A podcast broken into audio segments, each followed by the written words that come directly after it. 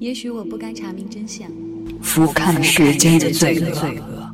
我来这里是为了改变一个死人的看法，剩下来的那就是真相。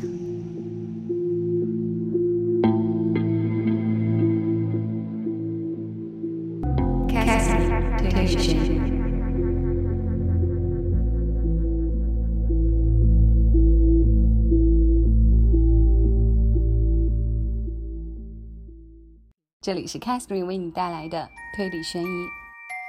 如果你对这部 Catherine 的收费小说感兴趣，你可以加入 QQ 群三七三七一九三七九，找到我之后咨询收费的方式，也可以通过苹果播客推理悬疑找到我。当然，新浪微博搜索布达佩斯洛伊，一样我在等你哦。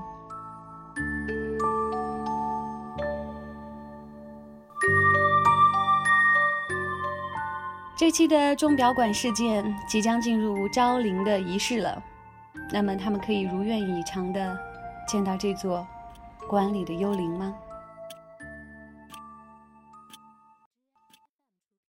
好了，让我们赶紧来看这场招魂仪式。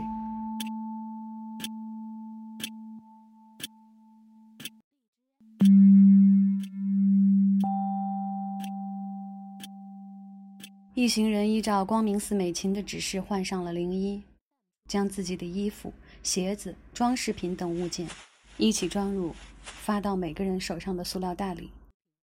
这段时间，他们的衣物将由古娥家负责保管。男人们当场就干净利落地换装完毕，趁着女孩们去另一个房间换衣服，小早川、江南和内海将食品等行李从停在房前的旅行车上卸下，装进门厅。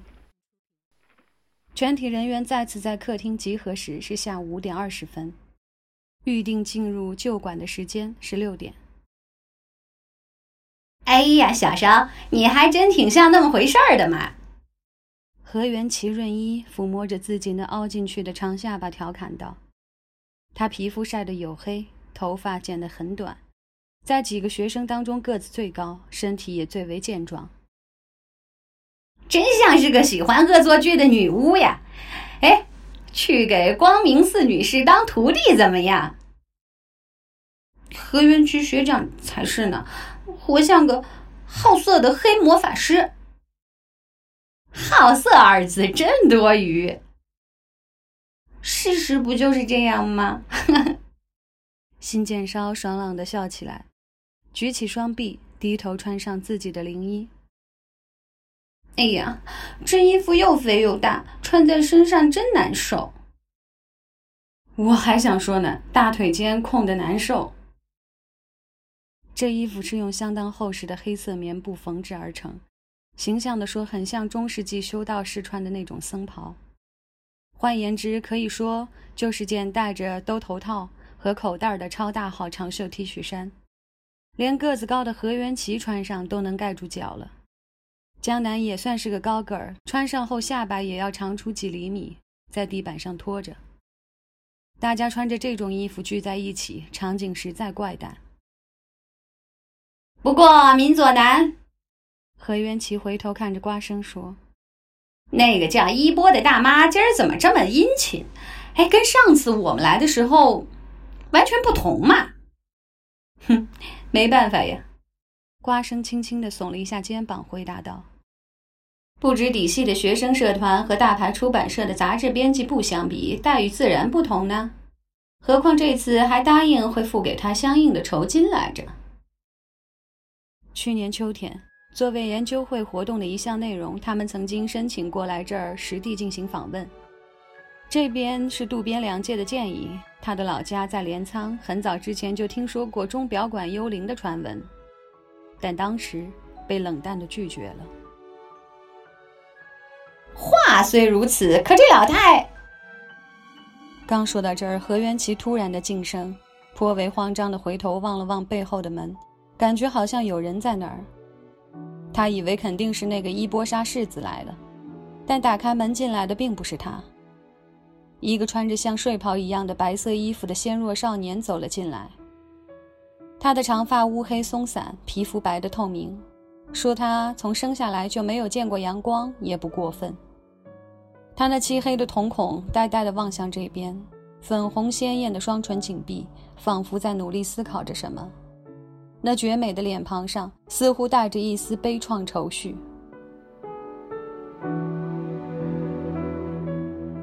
这一瞬间，何元奇也好，瓜生也好，在客厅里的所有人都屏住了呼吸，被少年那如同精巧的日本人偶一般的美貌夺去了目光。江南的感受也是一样的，而当脑海里冒出他是谁这一疑问时，已是在少年轻轻走进房内的数秒之后了。姐姐，仿若小铃摇动般纤细的声音从少年的口中流出。姐姐，你在哪儿？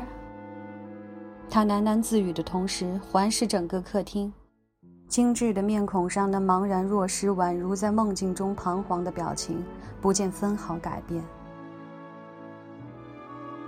你是？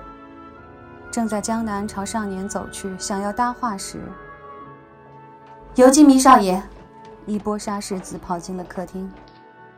您怎么了，游击迷少爷？游记迷，也就是说，这个看起来不过十五岁上下的美少年是已故的古额伦典的儿子，也就是这座宅院的现任主人。您怎么了？沙世子又问了一遍。闻声转过头的少年脸上却依然是一副徘徊于梦中的表情。他身上穿的的的确确是睡衣，大概正因如此，“梦游症”这个词儿才在江南的脑海中一闪而过。沙氏而已。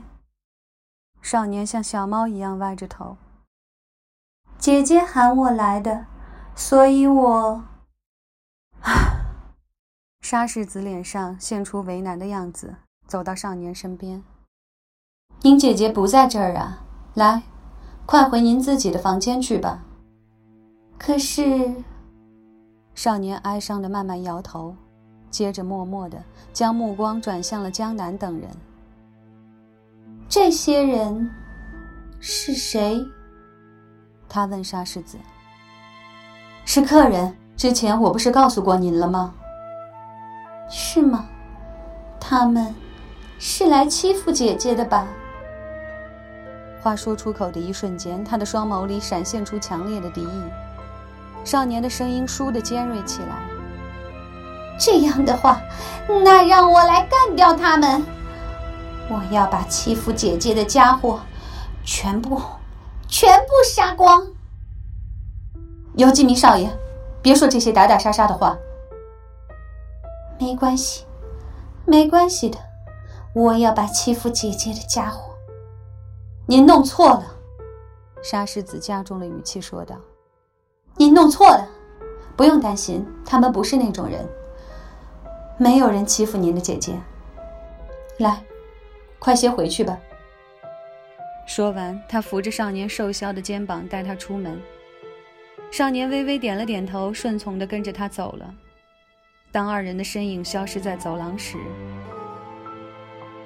田所先生，墙壁的那边响起了沙世子的声音：“田所先生，带游记迷少爷去钟塔里的房间吧。”江南一下子想起刚到这儿时在外边看到的情景，那个从中塔半腰的窗户里一直俯视着他们的人影。刚才那位美少年骨额游记迷的面孔，自然而然地与那个人影重叠在了一起。好嘞，一个男人用粗重的嗓音答应道：“来，小少爷，这边走。”刚才沙世子说过，有专门干体力活的人，恐怕这个叫田所的男人就是那个佣人吧。不一会儿，沙世子回到客厅，说了声对不起，便开始收拾桌上的玻璃杯，对刚才发生的事儿只字不提。嗯，伊波女士，江南下定决心，准备问一下，刚才那位就是已故的古俄伦典先生的公子吗？正是，沙世子回答道，同时并没有停下手里的活儿。还很年轻啊。嗯，他贵庚了？今年十七岁。哦，事情是这样的，江南。小早川对这家的事儿似乎了如指掌，待他进行说明。古俄伦典先生死后，他的儿子游纪弥少爷继承了全部遗产，但当时他只有八岁，在他年满二十岁之前需要一位监护人，于是就选定了伦典先生的胞妹，也就是游纪弥少爷的姑母足利辉美女士充当监护人，因为她是他们家唯一的亲戚。这位女士也在这儿吗？那不，她住在澳大利亚。澳大利亚。听说她老公是那边的一个什么实业家，结婚之后他一直住在那边，而且又有了孩子，就更没办法回到日本了，所以他就委托伊波女士代替他们照顾游纪弥少爷。哦，原来如此。江南弄清楚这件事后，马上又想到了另一个问题，他把视线从小早川身上转移到了沙世子那边。伊波女士，刚才游纪弥少爷提到了姐姐，嗯，那是江南。小早川打断了他的发问，沉着脸摇了摇头，好像在说：“回头我再告诉你。”沙世子轻轻的点头致意后，推着装有空玻璃杯的小车，匆匆离开了房间。呀，说不定，尖早纪子对着身旁的瓜生耳语道。说不定这孩子就是那时的那个小男孩呢。那时，什么那时？瓜生摸了摸头，表示不解。我也只是模模糊糊的有些印象。十年前那时的男孩，哎，何元奇，你还记得吗？听到他这么问，何元奇也和瓜生一样挠挠头，应了一声：“不记得呀。”早纪子急得直摸头发，说。哎呀，就是那个时候啦！那年夏天集训的时候，大家一起到……小早川故意打了个大喷嚏，打断了早纪子的话。他说了句对不起之后，又吸了吸嗓子，接着大咳了一声，清了清嗓子，最后抬起头来看了眼挂在墙上的钟，说道：“哦，时间正好呀。时间是下午五点四十五分。”小早川从沙发上站起身来，对着大家说道：“差不多该动身了。”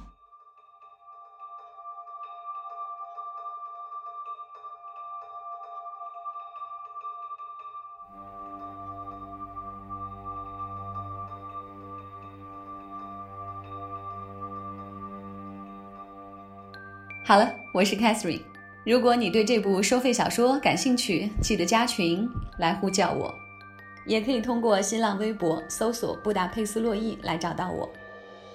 希望你对他感兴趣，希望你对我有信心。再见。